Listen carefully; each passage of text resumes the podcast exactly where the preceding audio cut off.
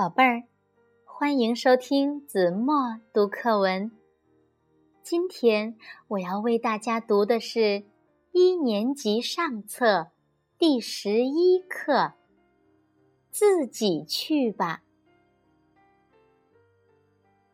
小猴说：“妈妈，我要吃果子。”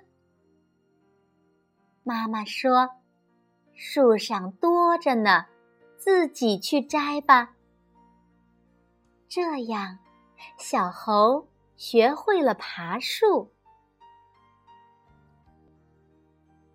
小鸭说：“妈妈，我要洗澡。”妈妈说：“池塘大着呢，自己去洗吧。”这样。